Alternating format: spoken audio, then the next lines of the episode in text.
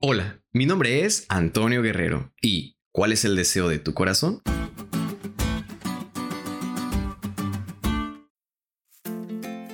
¿Es necesario tenerlo todo para ser felices?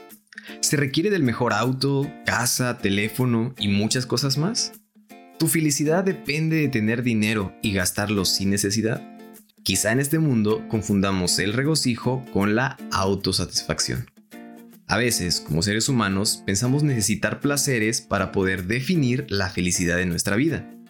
Pero, ¿qué pasa si no tenemos ninguna de estas cosas?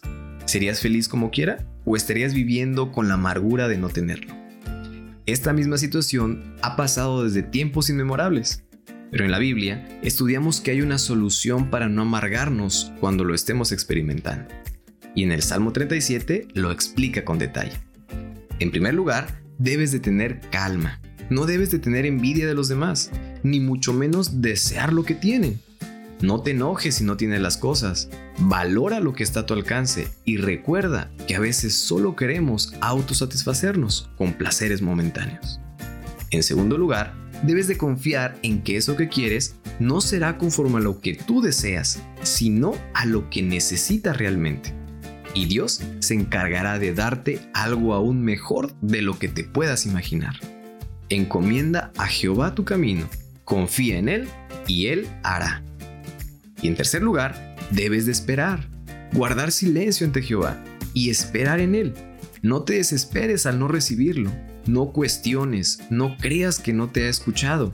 Él está obrando con cautela y te dará mucha dedicación para exhibir su justicia y su recompensa hacia ti. Así que amigos, Dios está dispuesto a darte los anhelos de tu corazón.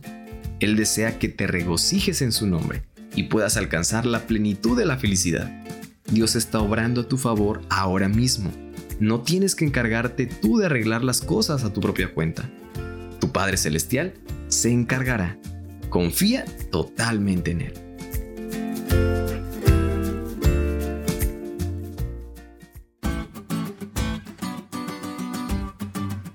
¿Te diste cuenta de lo cool que estuvo la lección? No te olvides de estudiarla y compartir este podcast con todos tus amigos. Es todo por hoy, pero mañana tendremos otra oportunidad de estudiar juntos.